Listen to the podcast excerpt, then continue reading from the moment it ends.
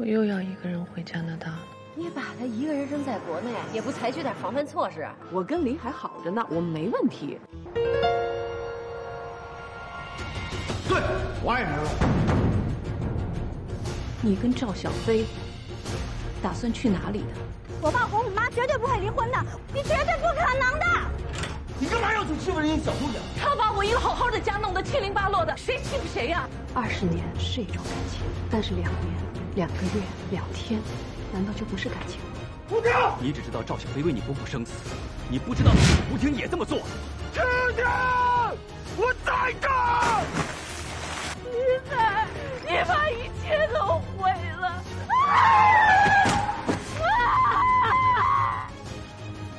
我们俩站在你面前，你要选谁？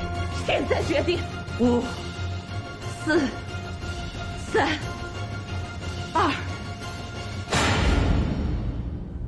第六十六章。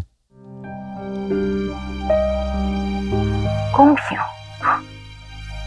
在我们走过的这段时间里，还有公平吗？为了这个家庭，我早早的就放弃了事业，回归家庭。这对我公平吗？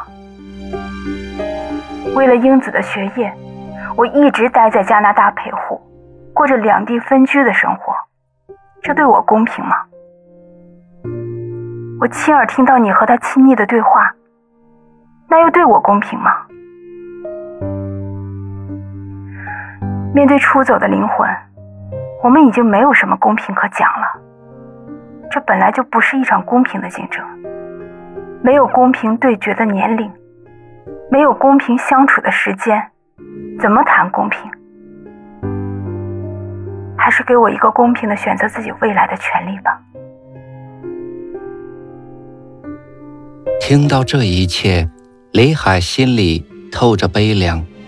他从来没有这样了解过吴婷，他的话语是这样的酸楚，这样的犀利，犀利的。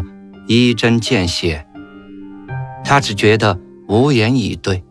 李海，我现在已经回家了，你不用担心英子了，我会照顾好她的。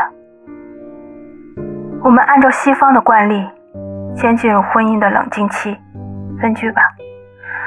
不过这不是问题，我们一直是在分居的。等我们都想好了，再办手续吧。说完以后，吴婷轻轻地说了一声“再见”，就放下了电话，留下还在电话那边发呆的李海。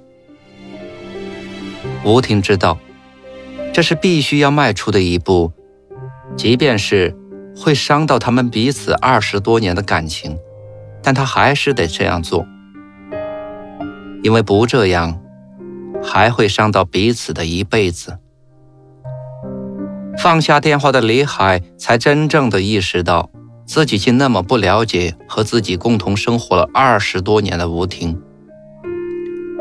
平时感觉温顺内敛的他，竟有这种使他无言以对的能量。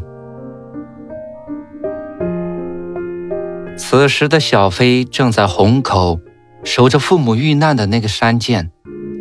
他有太多的话要找人倾诉，他有太多的眼泪要抛洒。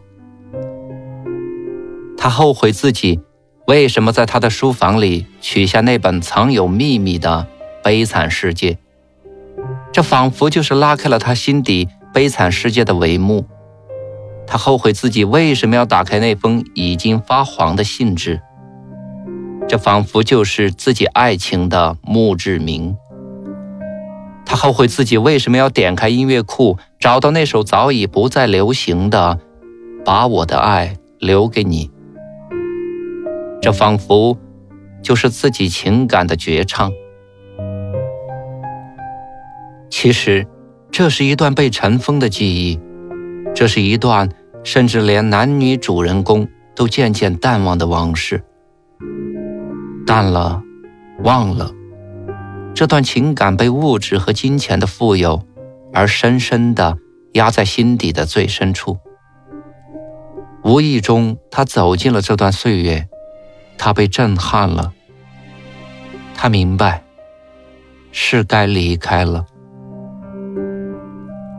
二十世纪的九十年代，一个最为纷繁的年代，人们的心被刚拉开一道缝的国门吹进来的风撩动起来。人们终于有了期盼和梦想。对于那时正年轻的李海和吴婷，也是这样。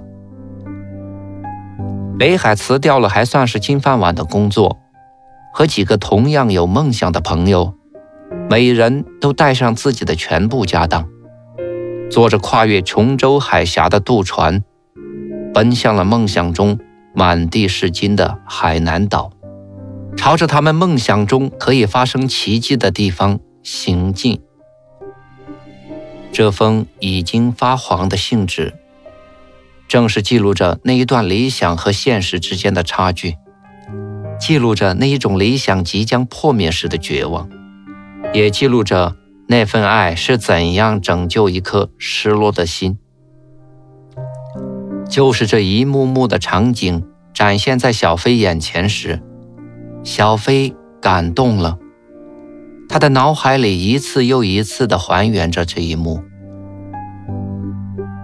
在海口的马路上疾驰着一辆辆日本进口的小汽车，这是在内地看不到的街景，让人眼花缭乱，让人神往不已。当然，马路上数量更加庞大的，还是那些行色匆匆的淘金人。尽管他们一脸疲惫，但每个人心里都在回味着那一个又一个的一夜暴富的奇迹。正是这些奇迹，激励着人们去追逐自己的梦想。李海就是这庞大的队伍中的一员。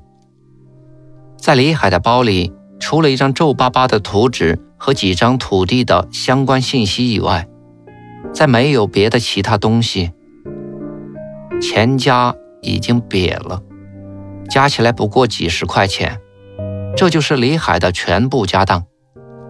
同来的几个人也都已经弹尽粮绝了，他们不知道这些钱还能维持几天，也不知道追梦之路还有多长，但他们只能拖着疲惫的脚，不停地穿梭在那高楼大厦之间，口若悬河的。游说着可能发生的奇迹，捕捉每一次看似渺茫的成功希望。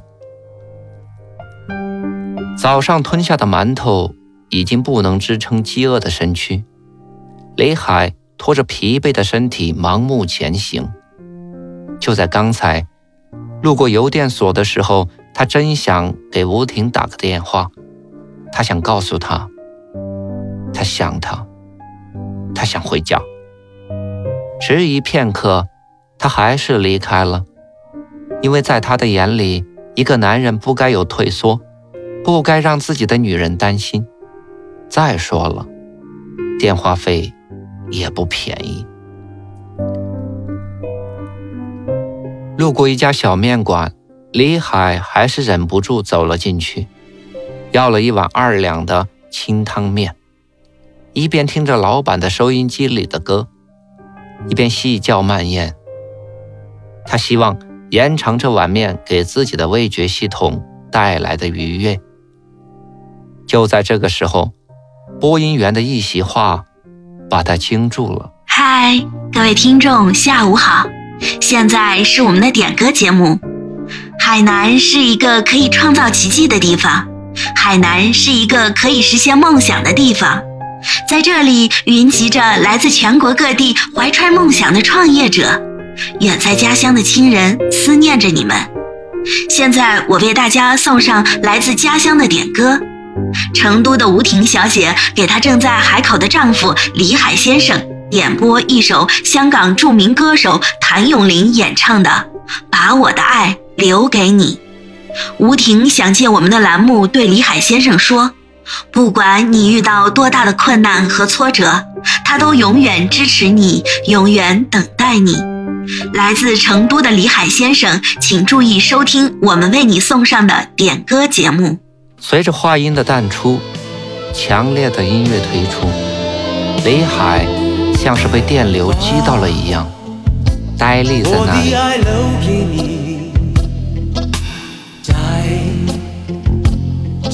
的城市里，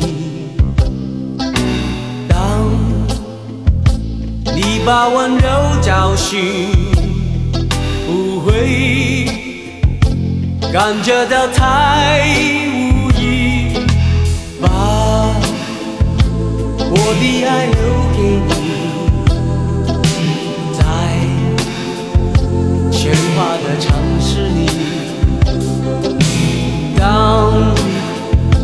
你疲倦的时候，有种回家的欢喜。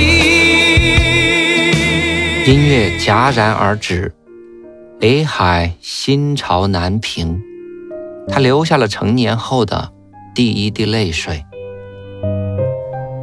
晚上七点，他拉上几个哥们儿一起来到建国那里，他们一起听了吴婷。为他点播的歌曲，几个哥们儿都唏嘘不已。建国拍了拍他的肩，片刻之后对他说：“哎，你不能让婷婷伤心啊！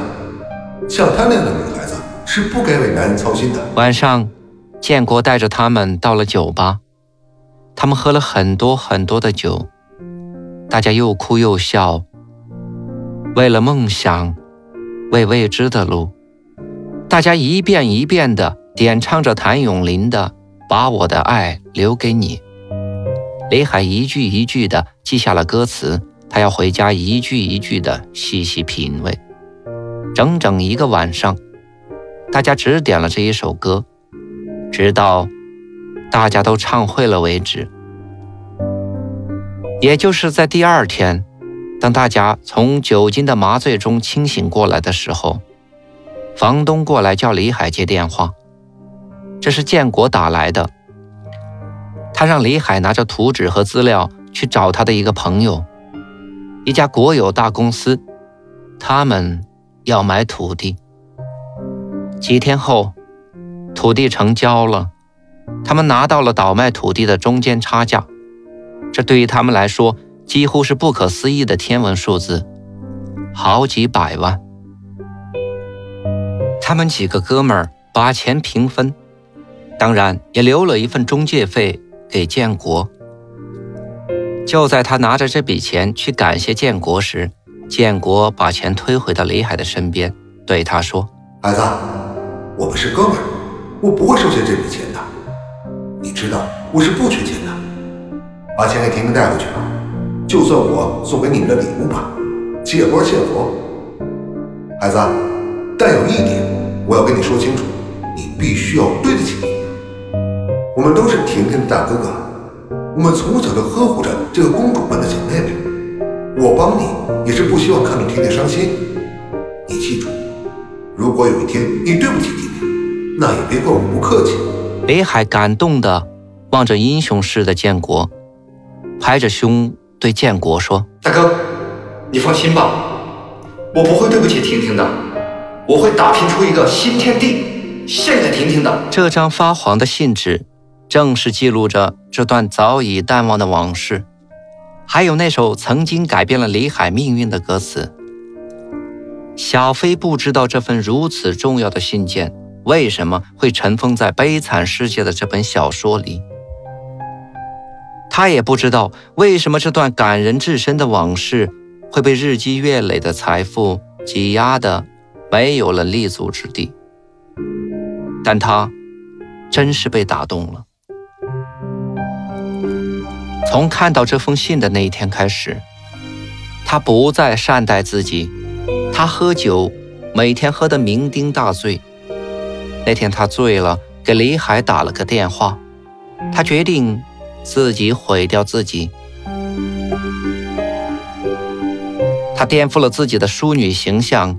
他沉迷酒吧，他舞动身体，他媚眼迷离，直到看见李海愤怒的眼光。他知道自己快成功了，只需要再迈进一大步。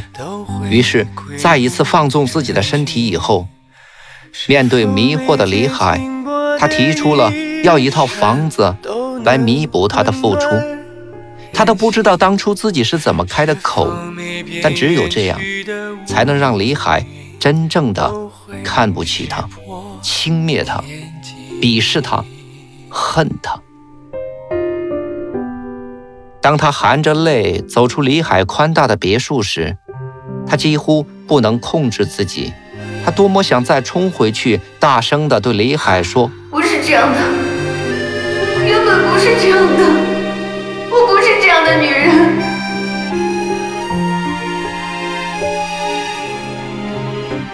但他还是忍住了。路过的人，不问是否，不管早晚，别说是假是真。路过的人。都会微笑，都能回首，还得风雨兼程。路过的人，不问是否，不管早晚，别看变了的灯。路过的人都会等待，都能相聚。总之，别关上门。他知道，如果他不能让他死心。